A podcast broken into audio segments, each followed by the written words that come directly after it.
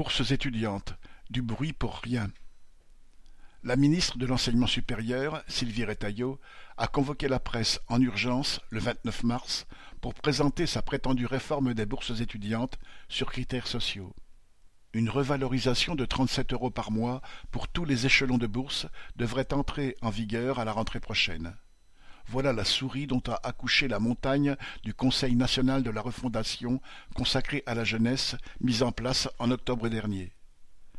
Avec une inflation officielle de 18% sur les produits alimentaires, annoncée à plus de 20% dans les mois à venir, et alors que plus d'un étudiant sur deux déclare ne pas manger à sa faim, ce n'est pas cette hausse dérisoire qui leur permettra de vivre moins mal. La seconde annonce concerne l'augmentation du nombre de boursiers.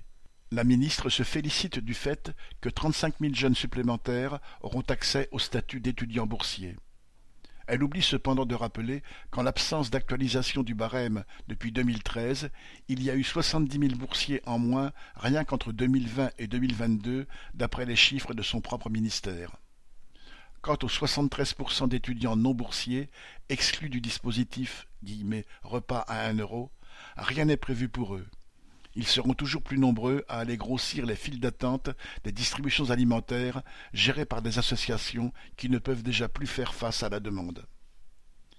Si le report par deux fois de cette annonce, d'abord en janvier, puis en février, avait pour but de ne pas pousser les jeunes dans la rue aux côtés des travailleurs en lutte contre la réforme des retraites, il n'est pas dit que son officialisation aujourd'hui soit de nature à les convaincre de rester dans les amphithéâtres. David Mancas